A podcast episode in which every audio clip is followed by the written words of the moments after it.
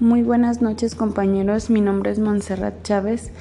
Esta vez hablaré de mi aportación en la educación de México en el siglo XX.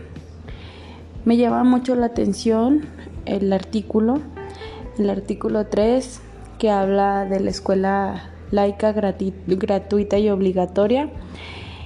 Y pues en la, posrevolución, Venustiano Carranza quería que la escuela perteneciera al Estado, mas no lo logró del todo, pues seguía mucho ruralismo y este José Vasconcelos toma su, lugar eh, cuando él fallece y gracias a esto se logra que se restituya la educación para la población.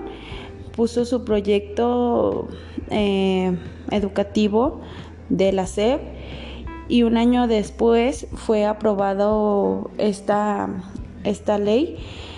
Eh, gracias a este proyecto logra que un poco más de población logre ah, incorporarse a, la educación, al estudio.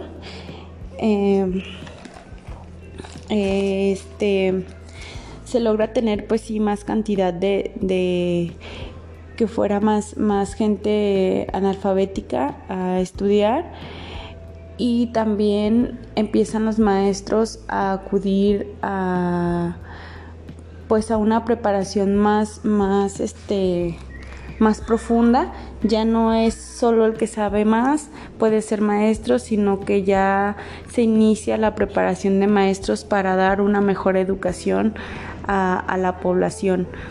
Eh, pues ya también no se quería, quería, quería que la gente dejara de ser analfabética y empezara a quitar el ruralismo este, en, la, en la población y pues sintetizando todo este, lo que acabo de decir, creo que el siglo XX eh, hubo un, cambio, eh, no digamos que enorme, pero sí significativo para, para México.